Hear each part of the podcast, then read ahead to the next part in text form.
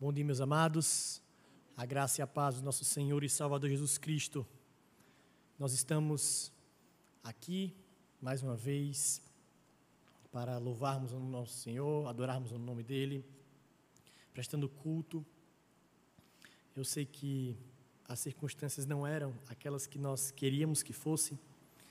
Nós queremos estar com as nossas portas abertas, todos aqui reunidos, mas aprove ao Senhor separar esse momento dessa forma para a sua igreja e nós vamos aproveitar o que nós temos, tanto as mídias sociais, como também aqueles irmãos que podem estar aqui é, fazendo culto, prestando culto ao Senhor, para louvarmos o nome do nosso Deus. Vamos dar sequência à nossa série expositiva no Evangelho de João, no capítulo número 10, a partir do verso 1. Nós vamos ler do verso 1 até o verso número 21.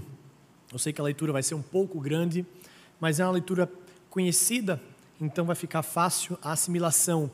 E eu animo os irmãos que estão em casa, eu sei que está difícil, não é culto online, não é legal ficar na frente da TV, de um celular.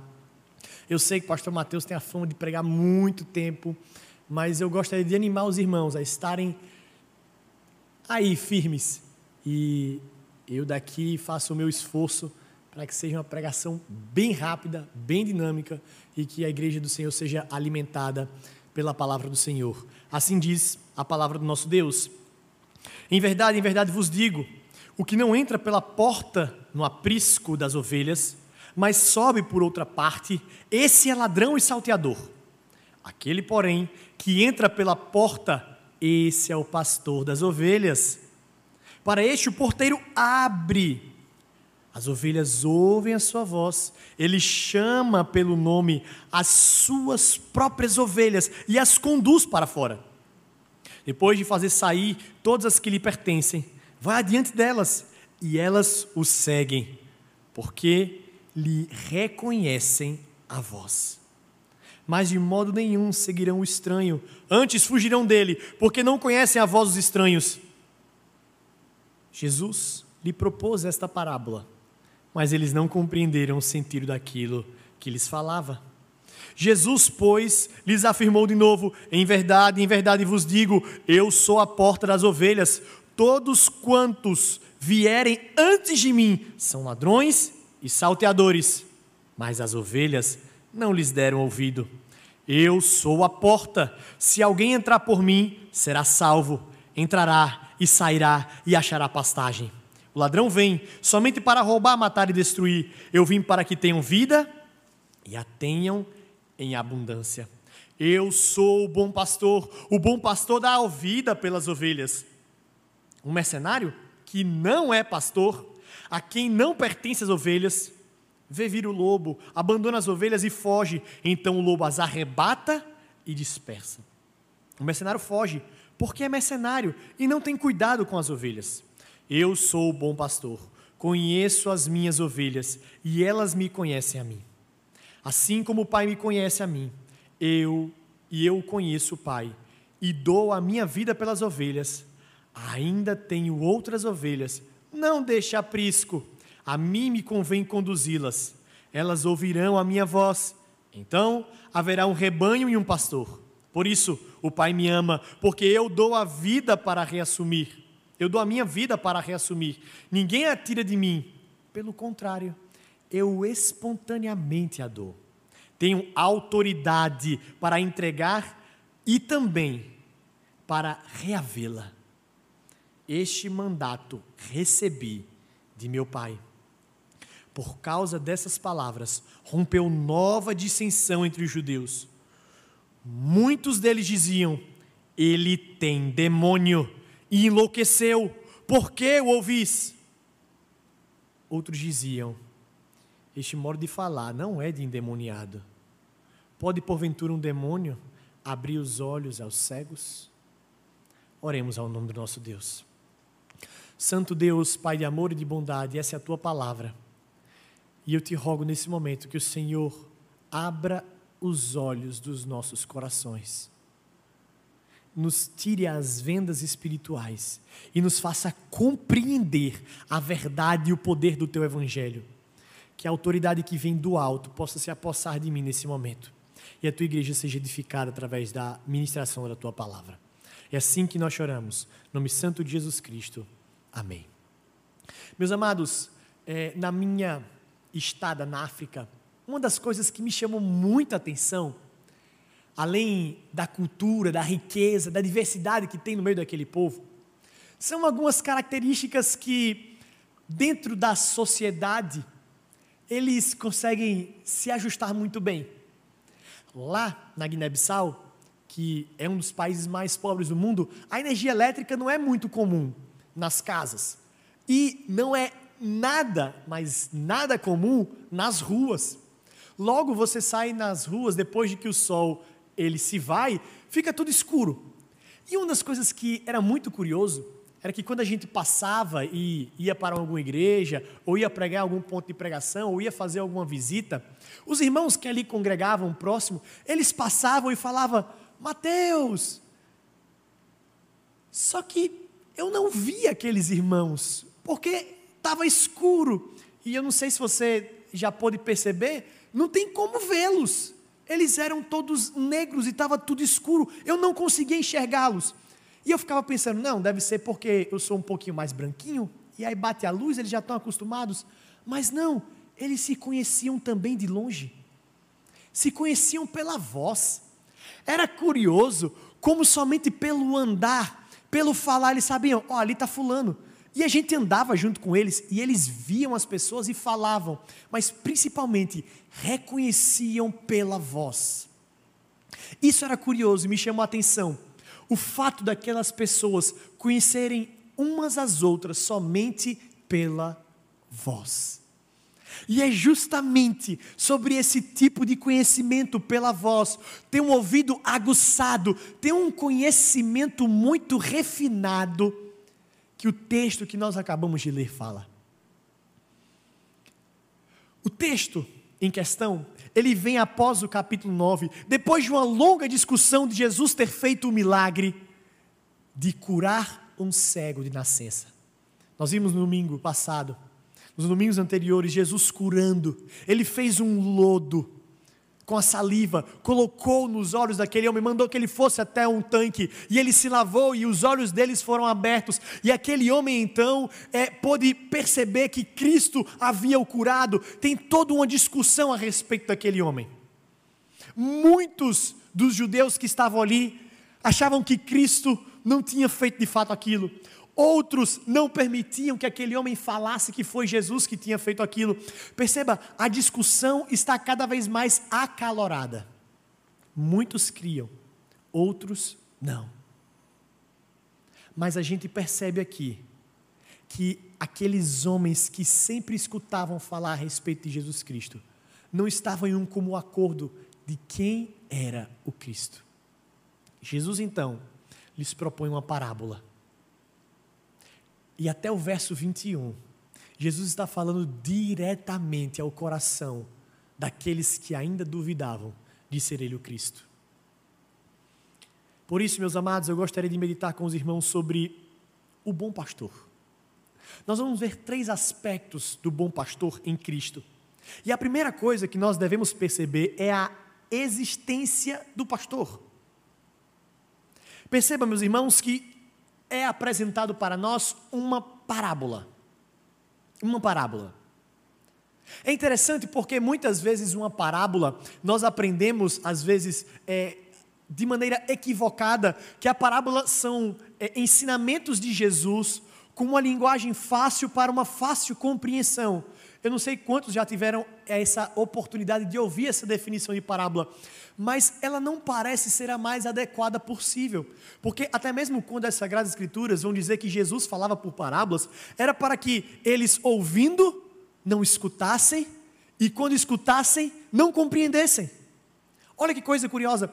Jesus de fato usa coisas do cotidiano. Ele conta parábolas a respeito do trabalhador do campo, ele conta parábolas a respeito de ovelhas, ele conta parábola a respeito de situações do cotidiano, ele conta parábolas como a do bom samaritano. De fato, são é, nomes, são situações comuns, mas a mensagem da parábola não era de fácil entendimento. É justamente aí que reside o grande mistério da parábola. Nós acharmos que nós a compreendemos sem compreender. E a gente vai perceber o porquê Jesus usava parábolas, especialmente nesse texto. Quando nós percebemos isso, nós precisamos entender essa parábola e entender que o sentido hermenêutico, a interpretação da parábola, ela só tem um sentido. Perceba, as aplicações dos desdobramentos da parábola, eles são vários, mas o sentido é somente um. A primeira coisa que nós devemos entender é que tem um pastor aqui. E o cenário que Jesus está falando era muito comum naquele lugar. Um terreno que era marcado pelo pastorio. Nós temos vários pastores, nós temos Abel, que foi um pastor, nós temos Davi, que foi um pastor. Ou seja, era comum naquele povo entender o ofício de ser um pastor. O pastor ele cuidava das ovelhas. Só que aquela região, por mais que seja desértica, existia momentos em que aquela região fazia muito frio. Então todos os pastores, eles se reuniam e reuniam as suas ovelhas e a levavam para um único local. Este local é chamado de aprisco. Então, quando chegava a região, um momento frio naquela região, eles juntavam todos. E aí, eles tinham uma figura chamada de mercenário. E embora seja um nome muito é, é, estranho, um nome até mesmo impopular para o nosso cotidiano, a figura do mercenário era simplesmente de alguém que era pago para fazer o seu ofício de olhar as ovelhas. Mas o ponto é, as ovelhas não eram do mercenário. E aqui reside o grande ponto dessa parábola. O mercenário, ele não era um pastor. Ele cuidava das ovelhas. Ele podia até olhar, mas as ovelhas não eram dele. E isso faz toda a diferença. Isso faz diferença porque o texto ele fala para nós essa parábola nos sugere que Cristo, ele é o pastor, ele é a porta e ele não é o mercenário. Ou seja, ele é o pastor e ele tem as ovelhas, mas existem muitos que são mercenários. Estão próximos às ovelhas, estão olhando as ovelhas. Mas o texto vai dizer a seguir que quando vem um ladrão, quando vem um salteador, perceba, não são o mesmo grupo de pessoas. O ladrão e o salteador pertencem a um grupo. O mercenário não pertence ao grupo do ladrão e do salteador. Mas quando vem o ladrão salteador, o mercenário foge. Mas o pastor não. Quando vem o ladrão e o salteador, o pastor fica. E a gente vai percebendo que na existência desse pastor, que Jesus aqui propõe essa parábola, precisa ser compreendido à luz do texto da profecia de Ezequiel, capítulo 34. Perceba o que é que vai dizer em Ezequiel, capítulo 34, para que a gente possa compreender melhor essa parábola. Vai dizer assim: Ai dos pastores de Israel que apacentam a si mesmos, não apacentarão os pastores das ovelhas? Comeis a gordura, vestivos da lã, e degolais o cevado, mas não apacentais as ovelhas. Olha que coisa interessante, já no período do profeta Ezequiel, existia essa relação de alguns que se levantavam para cuidar do rebanho, mas não eram os verdadeiros pastores. E aqui a figura não é do supremo pastor, não é do pastor propriamente como Jesus Cristo, mas aqueles que se levantavam para cuidar do povo de Israel. E o texto vai dizer: eles vêm, comem da gordura, se vestem da lã, degolam o cevado, mas eles não cuidam das minhas ovelhas. Está falando dos falsos profetas, daqueles que se levantavam e se aproveitavam do povo de Deus. Perceba, meus irmãos, é, eles comem da gordura, se vestem da lã e degolagem do cevado. O problema não está necessariamente em ele é, usar das coisas próprias daqueles que são pastores, mas eles se aproveitam somente. Ele está ali só para sugar a ovelha e não está para cuidar. A crítica não é ao sustento dos profetas, mas dos falsos profetas que só queriam sustento e não queriam cuidar do povo. O final da profecia em Ezequiel 34 vai dizer: Suscitarei para elas um só pastor, e ele as apacentará. Quando Jesus conta essa parábola do bom pastor, ele está fazendo menção direta ao capítulo 34 de Ezequiel, dizendo que ele é o pastor suscitado. Ele é aquele que está vindo para apacentar as ovelhas, é ele que está vindo para reunir as ovelhas, ele é o pastor verdadeiro.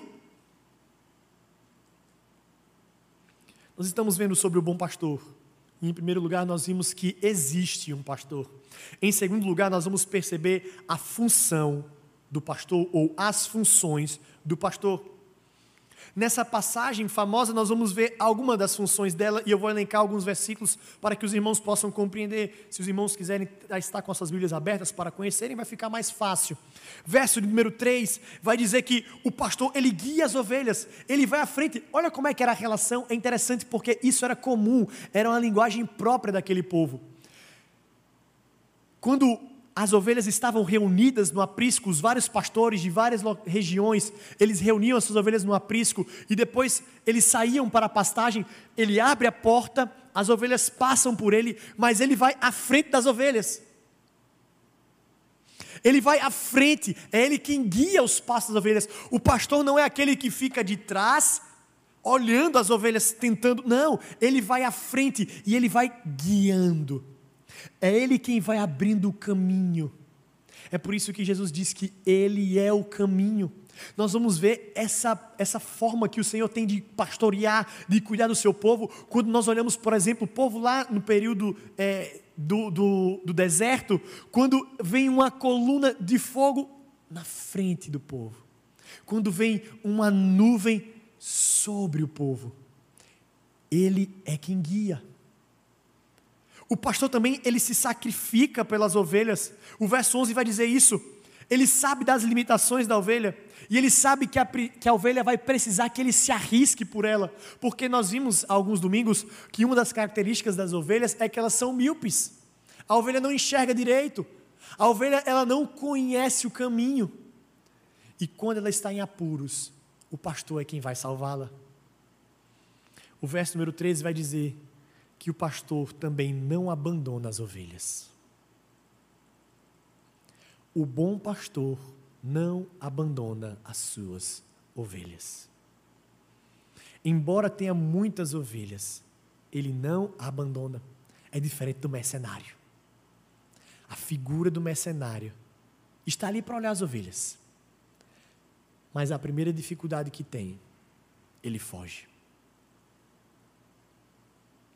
A primeira dificuldade que tem, a primeira dificuldade que vem, ele as abandona. O pastor não. Ele fica com as ovelhas. Mas uma outra coisa interessante, o verso número 14 vai dizer que o pastor conhece as ovelhas. Olha que coisa curiosa. Embora tenha muitas ovelhas, o pastor sabe o nome delas chama pelo nome, conduz. Perceba, meus irmãos, que essas funções do pastor nas ovelhas, aquilo que Jesus está ensinando nessa parábola, são análogas às funções de Cristo e sobre o que Cristo faz nas nossas vidas. Cristo, ele é o nosso guia, quando ele por meio da sua palavra nos admoesta, nos ensina, conduz a igreja. Quando vai à frente quando Ele mesmo te garante que as portas do inferno não prevalecerão contra a igreja do Senhor. Cristo ele se sacrifica pela igreja, porque é por meio do seu sacrifício cabal que nós temos reconciliação com Deus. Ele é o pastor que se sacrificou. Ele é o pastor que se fez ovelha, e como ovelha que foi morta, o texto de Isaías 53 vai dizer que, como ovelha muda que foi para o matadouro, ele se entregou por nós. Olha que coisa interessante: o pastor se faz ovelha por amor às ovelhas. Ele não nos abandona. Ele não nos abandona. E aqui, meus irmãos, essa ideia de não nos abandonar, ela é muito mais profunda do que simplesmente alguém que está ao nosso lado. E eu gostaria de ter um destaque maior sobre isso não é somente um entendimento de que Cristo ele é o nosso melhor amigo, ou ele é o nosso brother, ou é o nosso parceiro que está sempre próximo, nos ajudando nas nossas dificuldades. Quando nós falamos que Cristo não nos abandona, é que nós temos a certeza de que nós estamos unidos a Ele. Ora, não é isso que o apóstolo Paulo fala? Aqueles que foram unidos na sua morte também serão unidos na sua reconciliação, serão unidos, perdão, na sua ressurreição. E isso nos garante a salvação. E isso nos garante a certeza da nossa salvação. Muitas vezes nós ficamos atribulados, principalmente quando nós pecamos, principalmente quando nós enfrentamos um vício, principalmente quando nós enfrentamos os nossos pecados que muitas vezes são intocáveis.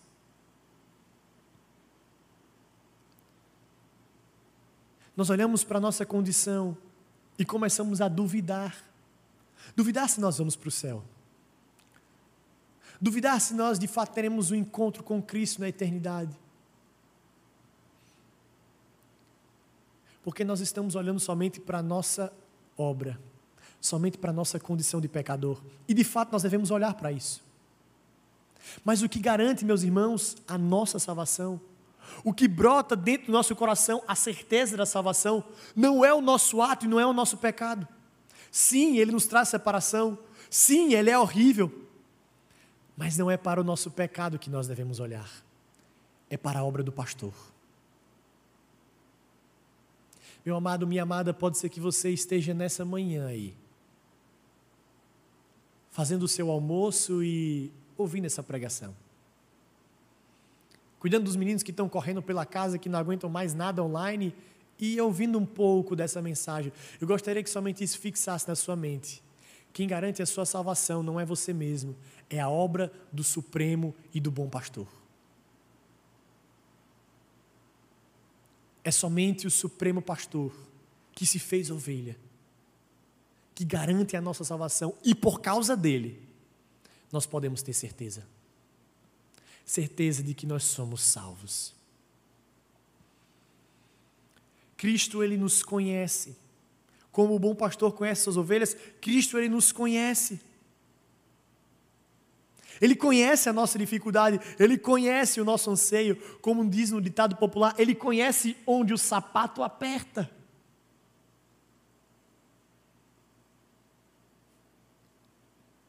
O Supremo Pastor ele está olhando por nós. Não acha que Cristo, depois da sua morte e a sua ressurreição e a sua ascensão aos céus, ele está lá simplesmente batendo os pezinhos junto com os anjos, do lado direito de Deus Pai, tranquilão? Não.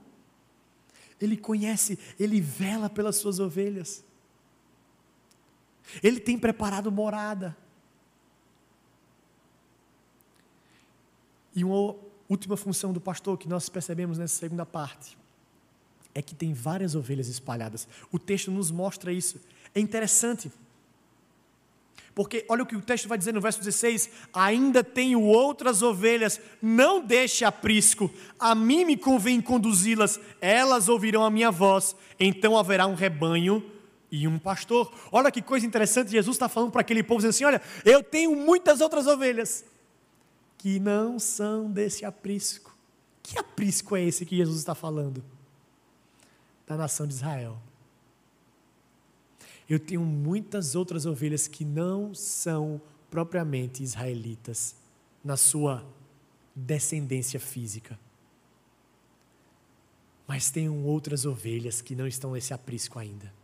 Eu tenho outras ovelhas que não são desse aprisco ainda, mas elas serão reunidas em um só rebanho. Olha que coisa maravilhosa! Está falando do povo, do povo que vai ser reunido pelo pastor. Ele está orando, está falando de você, meu amado, minha amada. Ele está dizendo aqui o seu nome.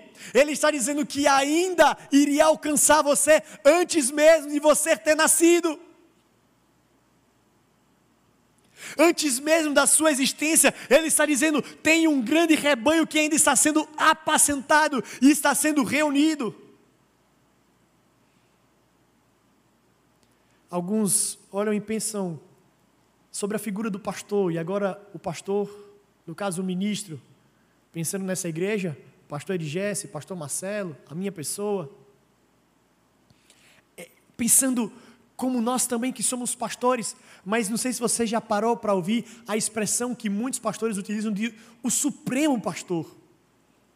Porque, embora muitas vezes os irmãos da igreja esqueçam, e muitas vezes os próprios pastores esquecem, nós somos ovelhas também.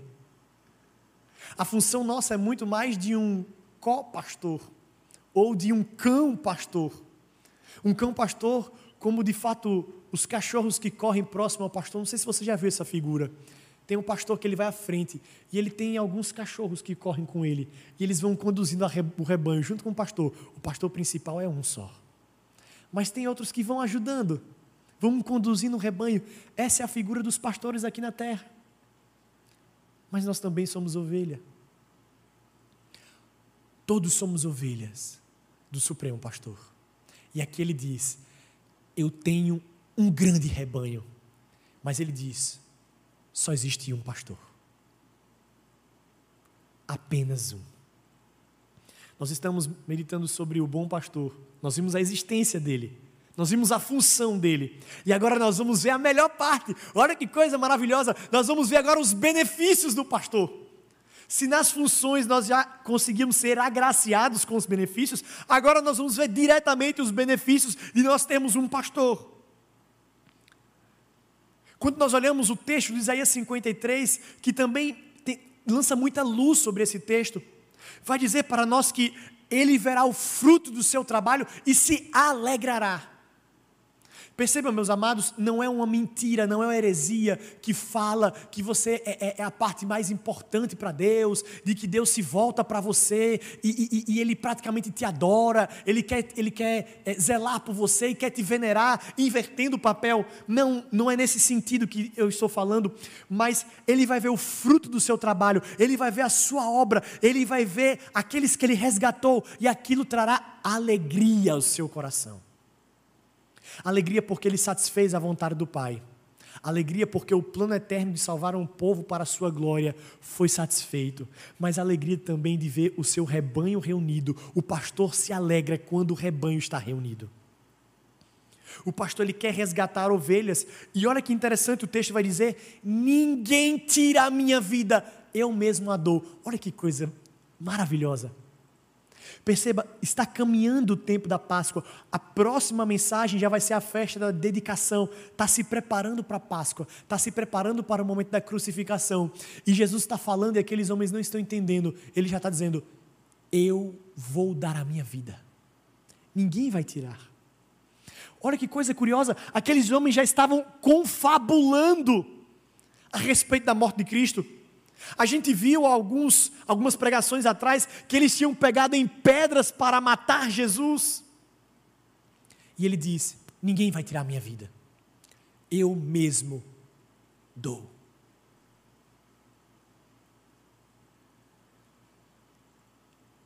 Mas um dos benefícios mais preciosos que o texto nos mostra é que as ovelhas escutam a minha voz. Aqui, meus irmãos, seja o peso e a responsabilidade para nós dos benefícios. Uma das marcas das ovelhas verdadeiras é escutar e conhecer a voz do Supremo Pastor. Certa vez eu escutei, e eu creio que ele vai estar assistindo, eu escutei uma pregação do meu pai, que também é pastor, que ele falou que o crente tem duas marcas: uma marca na orelha e outra no pé. E eu escutei essa marca, eu escutei essa pregação, eu era novo, era criança ainda, e eu me lembro que eu fiquei pegando assim na orelha, eu olhei para o meu pé, e ele disse assim, ó, pode procurar, você tem que ter uma marca na orelha e uma marca no pé. E aquilo ficou na minha cabeça e, e despertou para eu ficar tentando entender o que era a marca na orelha e a marca no pé. Eu via as mulheres com uma marca na orelha, que era o brinco. E ele diz: a marca que o cristão tem que ter na orelha é de ouvir. E a marca no pé é de seguir. É com esse texto. O cristão, a ovelha verdadeira, escuta a voz do Senhor e segue. Aqui eu não quero trazer tormento, Não quero trazer confusão, ao contrário, quero trazer direção para as ovelhas que foram confiadas a mim nesse momento. Porque a gente vê um levante muito grande no nosso país hoje em dia. A gente vê muitas pessoas defendendo a bandeira e a fé evangélica. A gente vê mensagens de muitos governantes do poder executivo, legislativo, judiciário, a gente vê muitos pastores, muitos filósofos, muitos gurus, muitas pessoas que se levantam, citam a Bíblia, falam do Evangelho, falam de Jesus, muitas vozes são ditas e a gente começa a ficar perdido, sem saber qual é a nossa função, sem saber o que é ser igreja, sem saber o que nós devemos fazer. E a palavra do Senhor diz aqui: Olha, as minhas ovelhas me conhecem, viu? As minhas ovelhas sabem distinguir. As verdadeiras ovelhas sabem quem são os falsos mestres elas me ouvem e me seguem. Conto, conto ainda quando eu era criança e eu ouvia a respeito do anticristo, uma pessoa que seria disfarçada na minha mente de Cristo. E eu ficava, e eu, se eu não soubesse ele é Jesus mesmo? E eu vou seguir. Hoje, com um pouco mais de esclarecimento, a gente percebe, vão se levantar sim anticristo. Vão se levantar um anticristo vai ser levantado. Mas as verdadeiras ovelhas conhecem o verdadeiro Cristo. As verdadeiras ovelhas não são embaraçadas.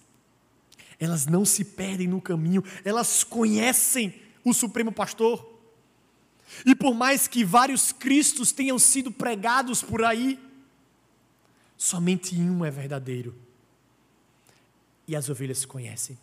O texto vai dizer para a gente que quando vem aquele que é salteador, quando é ladrão, quando vem aquele que vem para embaraçar as ovelhas, o texto vai dizer que as ovelhas fogem dele. Mas quando o pastor está ali, não, as ovelhas o seguem. Mas uma das mensagens, ou melhor, a principal mensagem que nós precisamos entender nesse texto, do capítulo 10, é perceber que Jesus está expondo a sua bondade e a garantia da salvação dos seus eleitos. Que bendita segurança.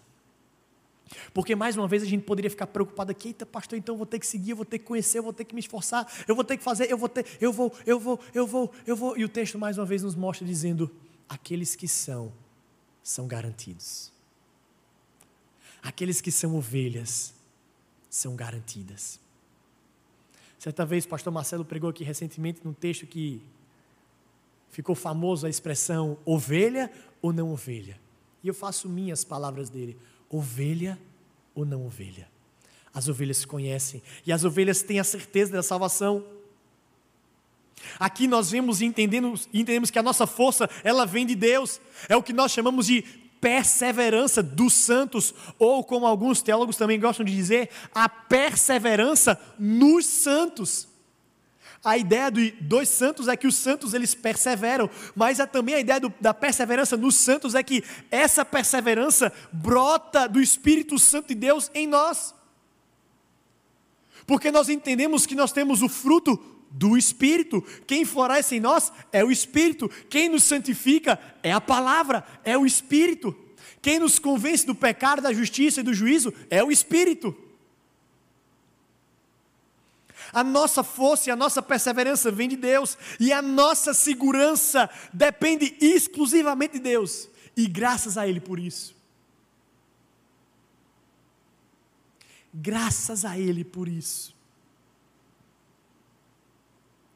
Aqui, meus irmãos, nós percebemos e entendemos o porquê, o pavio da chama do Espírito no nosso coração, ele não se apaga, porque não depende de nós.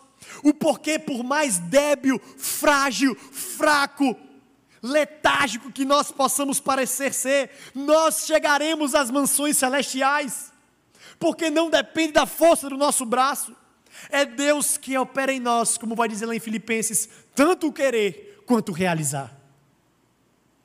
Eu não estou dizendo que não deve haver esforço na santificação, que não deve ter a sua parte, que você não deve buscar conhecer a Bíblia, as Sagradas Escrituras, que você não deve ter uma vida de oração. Tudo isso é muito importante, mas eu volto a dizer: não é isso que garante a sua salvação. Aí a pessoa vai dizer: opa, então está tranquilo, não vou fazer mais isso. Característica de quem não é ovelha.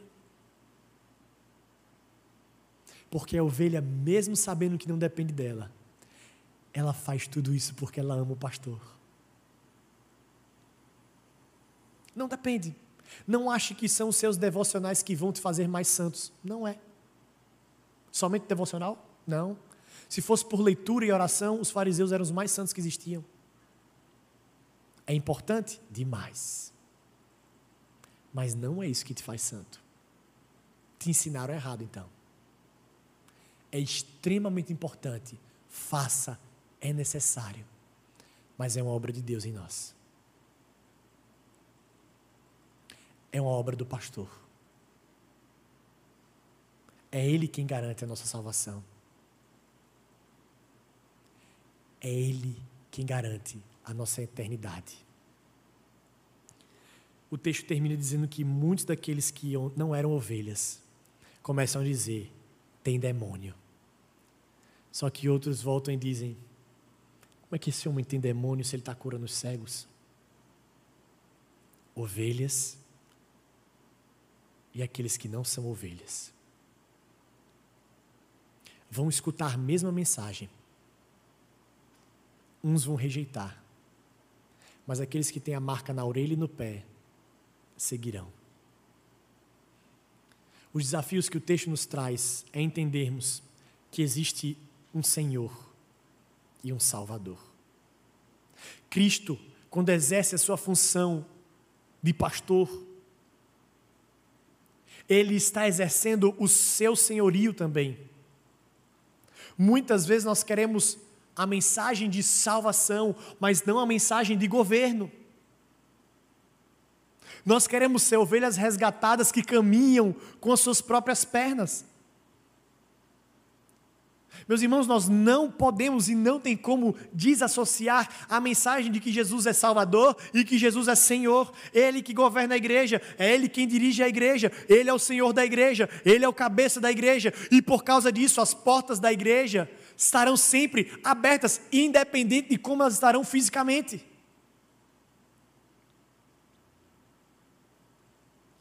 E por causa disso, o nosso desejo, o nosso anseio, a nossa vontade deve ser de cada vez mais congregar e estar juntos como ovelhas que estão perante o Supremo Pastor.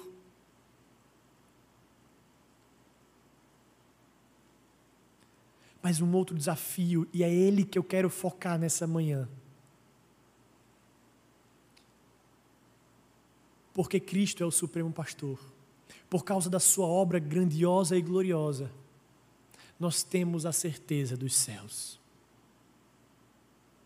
Porque Cristo morreu e ressuscitou, nós temos esperança porque Jesus Cristo morreu e ressuscitou. A nossa mensagem não é vã, a nossa fé não é vã, porque o nosso Supremo Pastor está indo adiante de nós, ele está conduzindo a igreja, ele está guiando a igreja, ele está trilhando os passos e a sua igreja está vindo e está sendo arrebanhado um grande aprisco, está sendo arrebanhado uma multidão de ovelhas que está seguindo somente um pastor para um único local, onde essas ovelhas serão arrebanhadas. Nenhum dos que são verdadeiramente ovelhas se perderão.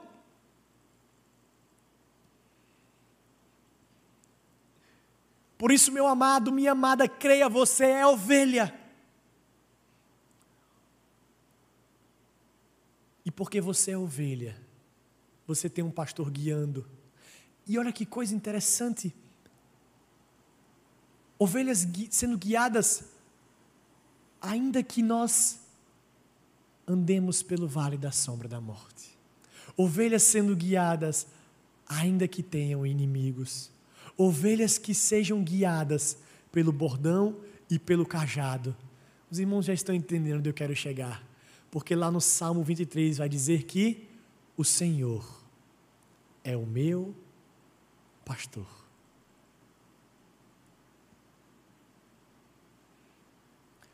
Nós só teremos um guia no vale da sombra da morte. Nós só teremos vitória sobre os nossos adversários. Nós só seremos cuidados, guiados e disciplinados. Nós só teremos os benefícios do Salmo 23. Nós só teremos os benefícios de João capítulo 10 quando nós entendermos que o Senhor é o pastor.